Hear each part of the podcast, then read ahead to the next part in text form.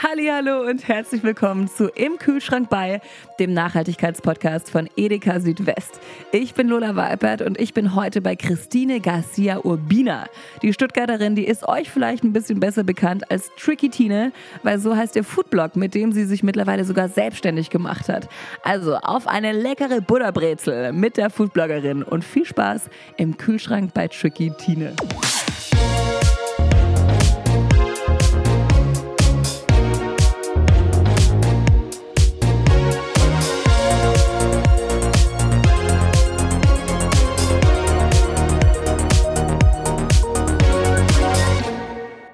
Frei für einen neuen Talk, auf den ich mich sehr freue, weil geballte Frauenpower ist wieder am Start. Christine Garcia Urbina, alias Tricky Tine. Wunderschönen guten Morgen.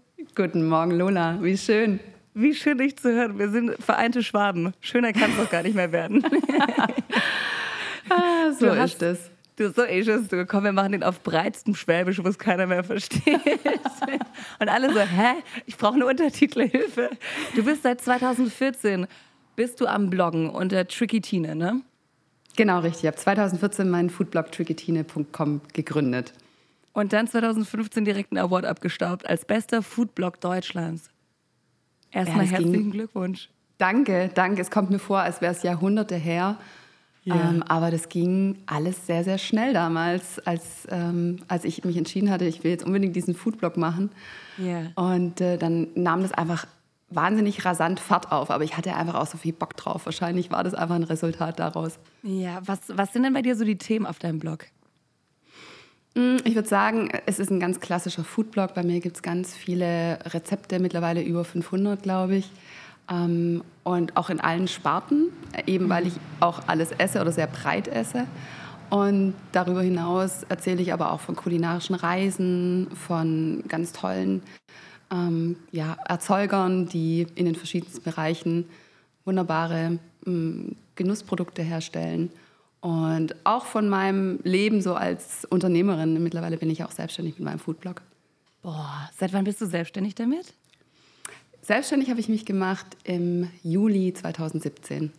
Wow, herzlichen Glückwunsch. Das ist ein heftiger Schritt. Das muss man auch einfach mal sagen. Ich sage immer, den Mutigen gehört die Welt. Und so einen mhm. Schritt zu gehen in die Selbstständigkeit, war, war wahrscheinlich auch nicht immer einfach, oder? Mm, es hatte durchaus auch, ja, äh, auch seine Herausforderungen, aber an denen bin ich einfach immer gewachsen. Und ich glaube, das sind einfach die Hürden des Lebens, die fordern einen auf, sie zu nehmen, drüber zu springen, auch mal zu stolpern, aufzustehen und, und weiterzumachen. Und so war es. Ich glaube, ich habe in den letzten zehn Jahren so eine krasse Lernkurve hingelegt, wie wahrscheinlich noch nie in meinem Leben oder so von 0 bis 5 und dann nochmal so oh. mit ab 40, einfach mit den Entscheidungen, die ich für mich getroffen habe. Und ähm, hier wird es auf jeden Fall niemals langweilig, das kann ich versichern. Und hier wird es jetzt auch nicht langweilig, weil wir machen jetzt einen Fragenhagel. Ich hoffe, du bist nicht bereit und du denkst nicht nach, nach sondern ballerst einfach raus, je nachdem, was dir in den Kopf kommt. Bist du bereit? Hau raus, ich bin okay. bereit. Selbst kochen oder Essen bestellen? Selbst kochen. Ha, hätte ich was gedacht. Süße oder salzige Snacks? Salzige Snacks. Uh ja. Reisen oder zu Hause bleiben? Reisen. Uh ja. Sehr sympathisch. Fotografieren oder schreiben? Fotografieren. Und was darf in deinem Kühlschrank niemals fehlen? Oh, ich wusste, dass die Frage kommt. Das ist so schwer. Damit hätte niemand gerechnet. Ja. Aber ich glaube, ich würde sagen Butter. Butter! Butter! Butter die ist einfach gute das Beste. alte Butter. Damit gewinnst, du, damit gewinnst du alles. Warum Butter? Ich habe Butter schon mal gehört. Das finde ich sehr witzig. Ja, warum Butter? Butter ist einfach für mich so ein volles, so ein nährendes, so ein ehrliches Stück Nahrung und es macht mir einfach immer Freude. Bei mir kommt auch an alles Butter und zwar immer viel. So, also es ist ein Butterbrot, es ist äh, eine Buttersoße, es ist äh, einfach so nochmal ein ordentliches Stück Butter in so eine schöne Soße reingedonnert. Das macht einfach Freude. ist das geil. Die Butterliebe, ich glaube, die ist vor allem auch aufgrund der schwäbischen Ader bei dir wahrscheinlich einmal mehr da, oder? Du sprichst jetzt die Butterbrezel an wahrscheinlich, oder? Ja. ich habe das Gefühl, Schwaben könnten auf alles verzichten, also vor allem Schwaben, außer auf Butter und Klopapier. eine steile These. Also ich bin, ich bin selbst Schwabe, deswegen haue ich diese These jetzt mal raus. Würdest du diese unterschreiben?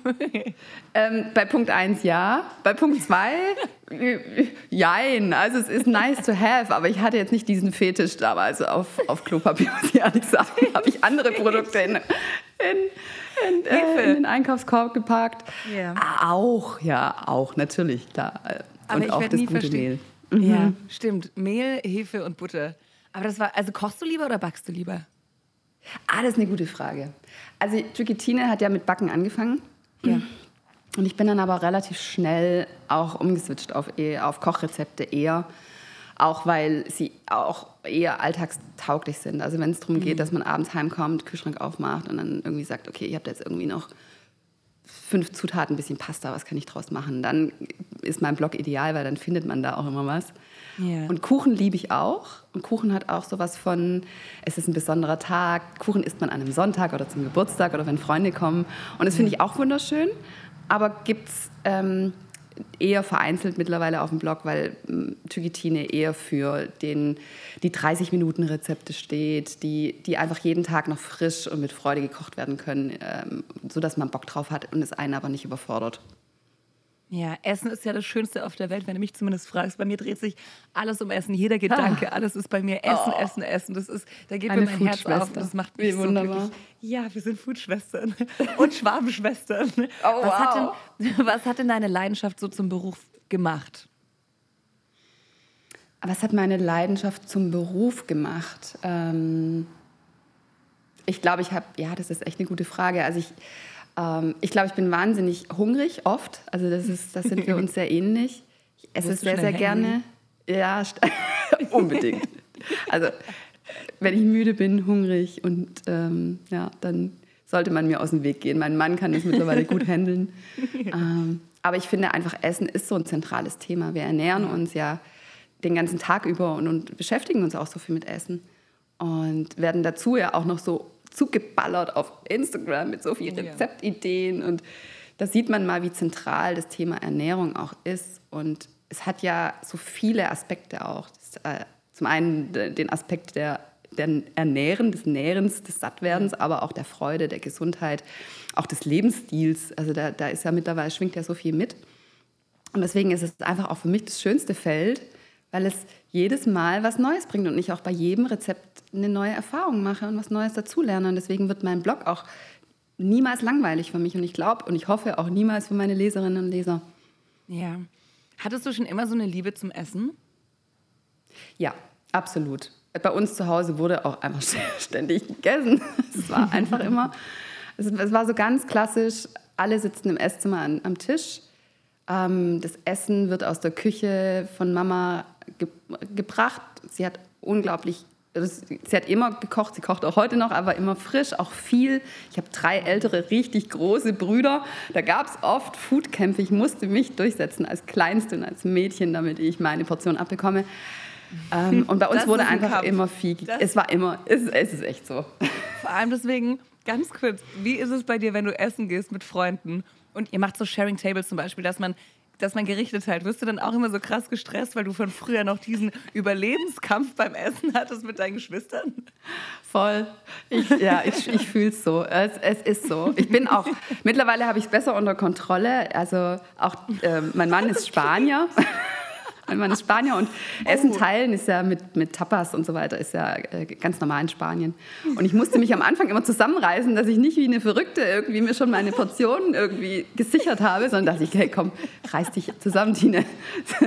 Was soll die so von dir denken? Tapas-Fräse. Äh. So, ah, ich muss alles essen. Ach, wie geil. Oh Gott, oh Gott, oh Gott. Oh nein, das ist, das ist, das ist witzig. Und gab es einen bestimmten Punkt, wo du dann für dich erkannt hast, hey, ich könnte mit Bloggen anfangen, das ist was für mich. Wie kamst du da genau dazu? Ah, ja, also ich habe 2013 ähm, haben wir uns so einen tollen neuen Herd gegönnt und dann habe ich gesagt, okay, wenn wir den jetzt haben, dann experimentiere experimentier ich jetzt mal und fange an zu backen, weil Backen war nie so meins. Mhm. Und habe dann aber so direkt so, so doppelstöckige Fondanttorten gebacken, so von 0 auf 100, habe mir so YouTube-Videos reingezogen und fand das total spannend und habe quasi jedem, der nicht bei drei abgehauen ist, eine Torte gebacken zu jedem Geburtstag, zu jedem Jubiläum. Jeder bekam von mir Torten. Und dann begann ich eben auch Foodblogs zu lesen und bin in diese Welt eingestiegen von Menschen, die einfach aus ihrer Freude heraus ihre Passion geteilt haben, ihr Wissen mit mir geteilt haben und von denen ich so viel lernen durfte. Und das hat mich angefixt. Das fand ich einfach spannend. Und so habe ich weitergemacht und am Anfang einfach meine Torten auf Facebook geteilt, hatte dann da auch schon ganz viele Anhänger. Und die, dann war irgendwann klar, okay, dann mache ich es jetzt halt richtig, dann mache ich jetzt meinen eigenen Foodblog. Und so ist Tricky Tine entstanden. Und warum Tricky Tine? Warum Tricky Tine? Weil meine Rap-Helden der 80er waren Run DMC. Ich bin ja ein, äh, ein Kid, also ich bin in den 80ern aufgewachsen. Ich liebe die 80er-Musik und Hip-Hop und Rap war einfach mein Ding. Und die hatten damals ihren Hit It's Tricky.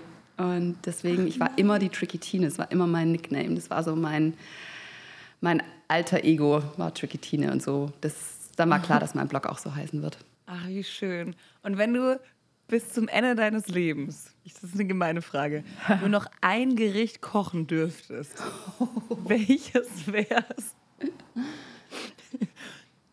Ich weiß, es wäre zu heftig für mich. Ich würde würd mich irgendwann dafür hassen, aber es wäre Linsen und Spätzle. Stellst dir vor, ich muss jeden da Tag Linsen und Spätzle essen. ja, es wäre einfach so. Es wäre einfach so. Es ist auch wirklich mein, mein Leibgericht. Es ist wirklich mein wirklich? Leibgericht. Ja, es ist mein absolutes Leibgericht. Ich liebe es. Und ich gehe so weit, dass ich früher in unserer Kantine bei, ich glaube, es war der heißeste Sommertag mit über 40 Grad und es gab Linsen und Spätzle und ich habe mir den Teller reingedonnert. Da gab es nichts. Also da kenne ich nichts. Das, das wird gegessen. Aber wie es dann wäre, es jeden Tag essen zu müssen, ist wahrscheinlich eine andere Nummer. Aber ja, es ist einfach das das unverständlichste und zugleich köstlichste Essen, das es auf der Welt gibt, wie ich finde. Wir sprechen ja schon die ganze Zeit so ein bisschen über Essen, aber ich möchte jetzt natürlich mit, mit dir als, als Foodie einmal komplett da reintauchen. Was sind Rezepte für Herz, Bauch und Seele? Neben deinen Linsen mit Spätzle. ich würde sagen, auf jeden Fall Pasta. Pasta-Gerichte sind einfach für jeden. Jeder liebt Nudeln, jeder liebt eine gute wirklich gute Pasta. Und die darf auch ganz schlicht und bodenständig sein. Und da zählen immer die besten Zutaten. Das würde ich sagen, das geht immer. Und was sind die besten Zutaten? Mm, ich würde sagen, wenn wir über die rohen Zutaten sprechen, dann ist es immer eine hervorragende Butter. Dann ist es zum Beispiel aus einer Heumilch. Also, dass man auch so ein bisschen schaut, äh, wie haben denn die Kühe gelebt? Wo waren die denn so das Jahr ja. über und was haben die denn so zu fressen bekommen? Also wenn man da so ein bisschen tiefer einsteigt, mhm. finde ich das immer ganz interessant und finde ich, schmeckt man auch. Ja. Mhm. Oder ein sehr gutes Olivenöl oder ein sehr gutes Salz oder ja. sonnengereifte Tomaten, die auf der Höhe ihrer Qualität geerntet wurden. Das sind einfach so Grundzutaten, die nachher das Gericht so rund und so besonders machen. Und mhm. da lohnt es sich einfach immer zu den qualitativ besten Zutaten zu greifen, wie ich finde. Ja, ganz kurz zu Tomaten. Ja. Man darf sie nicht in den Kühlschrank, weil die Kälte, glaube ich, den Geschmack minimiert. Stimmt das? Oder du hast so recht. Stimmt, oder? Du hast so recht. Juhu! Juhu! Ja! Eine Sache weiß ich. ah, gibt's, weil das mach, ich, ich mache das teilweise heute noch und werde dann immer von allen berichtigt so, hey, die dürfen nicht in den Kühlschrank, die verlieren den Geschmack. Gibt es noch was, was man gefühlt immer falsch macht und was man eigentlich nicht, nicht genau so machen sollte, wie man es eben tut? Bestimmt. Ich glaube ja. Ich glaube, wir machen jeden Tag irgendwelche Sachen, wo jemand anders sagen würde, ey, du, du, du, das darfst du jetzt aber so nicht machen. ähm, aber Oder ja, also was, was ist es noch? Äpfel, Tomaten Äpfel zu Bananen, weil die Bananen schneller reifen aufgrund der Äpfel. Das ist glaube ich ja, auch so ein Ding, ne? Genau, auch zu einer Avocado zum Beispiel. Also oh. das, man kann das ja auch, ähm, man kann ja das auch ausnutzen zum Besten, aber eben auch schauen, dass dann die Banane nach zwei Tagen eben nicht komplett hinüber ist. Ja. Äh, auch sehr guter Tipp. Kühlschrank ist ähm, für mich auch, das habe ich auch gelernt, ähm, sind äh, ja, Tomaten auf jeden Fall, auch äh, Exoten, wenn man welche zu Hause hat. Mhm. Ähm, eher bei Raumtemperatur. Und ähm, ich mag zum Beispiel auch keine Gurken in den Kühlschrank tun, weiß aber nicht, woran es liegt. Ich finde, die werden immer so lätschig, auch Zucchini. Ah. Uh, auch spannend. Ja. Hast du, hast du eigentlich einen bestimmten Essensstil, also vegan, vegetarisch? Oder bist du, bist du ein alles, Allesesser? Ich bin alles, alles Esser, auf jeden Fall.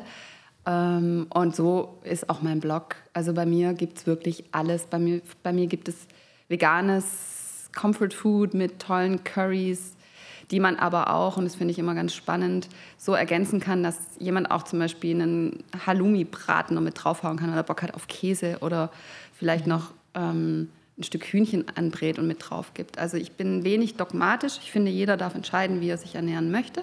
Ja. Ich esse sehr, sehr breit, aber durchaus bewusst. Und meine mhm. Rezepte sind immer so, dass sie einfach jeden am Tisch glücklich machen. Ob den mhm. Veganer, ob den Fleischliebhaber, Fleischliebhaberin, Fischesser, Käse, Lover. Ähm, ich habe es wie so äh, Baukasten, Modulrezepte, die sich einfach ganz schnell ergänzen lassen. Und ich glaube, das machen, macht sie auch so, ja, so gut umsetzbar, auch für Familien, wenn man ein bisschen vorplant, sodass ja. sie auch für jeden funktionieren. Isst du eigentlich immer all deine Gerichte selbst, die du kochst? Weil du kochst so viel und so gut. Schaffst du das überhaupt, das alles selbst zu essen? Ja, das schaffe ich auf alle Fälle. Das äh, will ich auch. Und das fragt mich wirklich fast jeder. Das interessiert die Menschen so sehr. Ja. Und das ist auch das Spannende bei mir, ähm, dass ich alle Gerichte auch so zubereite, dass man sie essen kann. Mhm. Es gibt ja so es gibt Foodstylisten, die ähm, in Produktion so arbeiten, dass man äh, ja, das Essen danach einfach auch gar nicht mehr verkosten kann, weil es auch Materialien sind wie Lacke und Schäume und so weiter. Ach, und bei mir ist es aber so, dass alles, was auf dem Teller ist, danach gegessen wird und verkostet wird. Und darum machen wir das Ganze hier ja auch. Ja. Ich glaube, alle Mitarbeiter haben wahrscheinlich die größte Motivation, mit, mitzuhelfen, weil sie wissen, danach dürfen sie es essen. Motivation am Arbeitsplatz. Du machst es sehr, sehr, sehr clever. ich sag's dir. Ja, aber es gibt auch strenge Regeln, vor allem in der Produktion. Erstmal oh, ja? Finger weg. Nein, man darf noch nicht verkosten. Ja, ja, es gibt hier wirklich strenge Regeln. Und auch wenn mein Mann zu Hause, der fragt immer vorher, wenn ich irgendwie eingekauft habe, darf ich das essen, darf ich das probieren, ist das für eine Produktion? Ach nein. ja, ja. Ähm, oh. Also äh, das ist, hat, hat hier schon sein Reglement nicht, dass hier irgendwelche Sachen weggegessen werden, die dann noch nicht geshootet sind. Vor allem in großen Produktionen ja. muss man das so ein bisschen im Auge halten. Es wird dann offiziell freigegeben und dann stürzen sich alle drauf. du warst so grüne Pepperle. grüne und rote Pepperle im Kühlschrank, gell? genau, das, das ist in Ordnung. Da darf ran. ist ja eigentlich witzig, wie so eine Ampel im Kühlschrank, dass der Mann weiß, was er essen darf und was nicht. Was passiert denn dann bei euch mit den Resten? Also, wie wasteful ist das Foodbloggen? Mittlerweile würde ich sagen, wesentlich besser. Ich, muss, ich musste auch lernen, um ehrlich zu sein, ähm, weil äh, wenn wir große Produktionen haben, bleibt einfach auch manchmal mehr übrig. Und ich yeah. bin dann so, dass ich sehr schnell auch verteile. Also alle unsere Nachbarn, glaube ich, mögen uns gerne, weil es gibt regelmäßig ähm, auch tolle Lebensmittel und ähm, auch die Reste von, von den Shootings. Da verteile ich. Oder auch wenn es darum geht, ähm, wie man zum Beispiel noch irgendwelche ja, Anteile, Gemüseabschnitte und so weiter auch verwerten kann. Ich bin da mittlerweile sehr kreativ und ähm, habe auch dazu gelernt, wie man die Dinge noch wirklich zu was Tollem verarbeiten kann, wie zum Beispiel eine Brühe oder man macht ein Kräuteröl oder man macht irgendwie ein Pesto noch aus Resten und ähm, sie landen dann eben nicht in der Tonne. Achtest du beim Erstellen neuer Rezepte darauf, dass sie immer nachhaltig sind, neben saisonal? Ähm, ja, ich denke schon. Ich bin da aber, wie gesagt, echt nicht so arg dogmatisch. Also nachhaltig mhm. im Sinne von, ähm, dass man zum Beispiel jetzt auch darauf achtet, vielleicht noch nicht die Erdbeeren aus Spanien zu kaufen, ist ja dann schon ja. durchaus auch nachhaltig und saisonal und auch noch regional, wenn man sie dann erst in vier oder sechs Wochen kauft. Da hat, da hat man ja, ja direkt viele Aspekte, die man mit seiner Kaufentscheidung auch direkt fällt. Ja, und wie groß ist, würdest du selbst sagen, die Rolle von Nachhaltigkeit beim Foodbloggen? Sehr groß, sehr groß. Und ich glaube, dass wir da auch durchaus inspirieren können, Ideen mitgeben können ähm, für die Leserinnen und die Follower ähm, auf mhm. Social Media, dass wir konkret Tipps geben, wie zum Beispiel, hm, was mache ich mit Spargelresten oder Schalen? Müssen die weg? Kann ich die auskochen für, eine, für einen Fond, den ich wieder als eine Suppe verwenden kann? Ähm, ah. Zum Beispiel. Also es, ist, es gibt so viele Ideen für, für eine gute, gesunde Resteverwertung in der Küche. Und das sind so die kleinen Inspirationen, die, glaube ich, auch nicht überfordern und die jeder dann auch mit, ein, mit einer guten Idee auch selber zu Hause nachmachen kann und hat auch sofort so ein, so ein Erfolgserlebnis. Ich glaube, so mhm. geht auch Nachhaltigkeit, dass es gar nicht so dieser erhobene Zeigefinger ist, so du, du, du musst das, sonst bist ja. du böse, sondern das umzudrehen hin, hin zu, schau mal, die Möglichkeit hast du, die Ideen gebe ich dir mit. So kannst du es jeden ja. Tag ohne zu viel Aufwand in der Küche selber umsetzen. Total. Und würdest du selbst von dir behaupten, dass du es immer schaffst, das Thema Nachhaltigkeit und Foodbloggen unter einen Hut zu bekommen? Ob es immer der Fall ist, weiß ich nicht, würde ich glaube ich auch nicht von mir behaupten, aber ich glaube, ich bin schon auf einem sehr, sehr guten Weg und lebe das auch sehr authentisch. Das ist mir wichtig, dass ich auch ehrlich bin zu mir ja. und aber auch zu allen, die mir folgen ähm, und dass ich nicht irgendwas nach außen hin darstelle, was ich gar nicht lebe. Also ich ja. glaube, da bin ich auf einem sehr, sehr guten Weg. Sehr schön. Legst du privat auch so viel Energie ins Kochen? Mm, wenn ich Zeit habe, ja, am Wochenende. Mhm. Oder wenn Gäste kommen. Also das ist zum Beispiel was, das ist so meine Art der Wertschätzung auch an mich, aber auch an meine mhm. Gäste, dass ich dann wirklich einfach über Stunden in der Küche stehe und was Tolles vorbereite und koche. Gott, ich will man echt als Freundin ja, mach mal einen richtig guten Schuss. ja, aber ey, du sagst. Was würdest du eigentlich Menschen sagen, die keine Lust haben zu kochen oder sogar sagen, hey, ich kann gar nicht kochen? Den würde ich sagen, dann ähm, schicke ich dir drei Rezepte von mir. Die Zutaten bekommst du alle im Supermarkt. Du brauchst keine tausenderlei fancy Gewürze, sondern es sind Basic-Zutaten. Und ich zeige dir, wie du tricky und easy dir das geilste Essen in 30 Minuten selber zubereitest. Oh, jetzt will ich wissen, was da für ein Gericht, Gericht in deinem Kopf rumschwebt. Was für ein Gericht wäre das? Ein einfaches Gericht, was, was, was sogar alle Nicht-Kochkönner hinbekommen. Mm, das wäre zum Beispiel mein 30 Minuten Blumenkohl-Curry, was ich sehr, sehr liebe. Super cremig und ähm, erinnert so ein bisschen an, an dieses klassische Butter Chicken, aber eben ohne Chicken, sondern mit Blumenkohl. Und es überzeugt auch Blumenkohl-Hater. Es ist getestet. Es ist, schmeckt echt super fantastisch. Und wo bekomme ich das her? Auch von meinem Blog. Mm. Vielen Dank schon mal mm. dafür. Das Sehr Mittagessen gerne. ist gesichert. Wie nachhaltig ist denn bei dir eigentlich der Lifestyle? Mittlerweile glaube ich auch durchaus nachhaltiger, als er früher war. Und ich bin da auch ganz offen. Ich habe mir da früher auch gar nicht so viel Gedanken drumherum gemacht, weil es für mich auch noch nicht so ein Thema war. Ja. Und durch meinen Job bin ich auch tiefer in diese Themen Nachhaltigkeit. Was bedeutet Nachhaltigkeit für mich? Wie ja. möchte ich es umsetzen? Auch eingetaucht. Und in meinem Leben bin ich durchaus nachhaltig, dass ich ähm, wesentlich weniger konsumiere, was so mhm. typische Lifestyle, Happiness, scheinbar Happiness-Produkte angeht. Also ich weiß nicht, wann ich das letzte Mal richtig Klamotten shoppen war. Und das Bloggen um, an sich, würdest du sagen, das ist nachhaltig? Ja, würde ich durchaus sagen, weil mh, hm, es hat verschiedene Aspekte der Nachhaltigkeit. Zum einen sind es Inhalte, die zum Beispiel auf dem Blog auch nachhaltig über Jahre hinweg auch wirksam sind und da sind. Also wenn man nachhaltig auch im Sinne von Schnelllebigkeit betrachtet, ist Social Media ja, ähm, ich schmeiße in den Raum rein, es hat zwei Sekunden Aufmerksamkeit und ja. vielleicht ähm, ein paar Likes und Klicks und dann ist es auch wieder weg. Ist der Blog, glaube ich, da, um beständig zu sein und auch ähm, ja, wie so ein Zuhause zu sein für meine Leserinnen mhm. und Leser.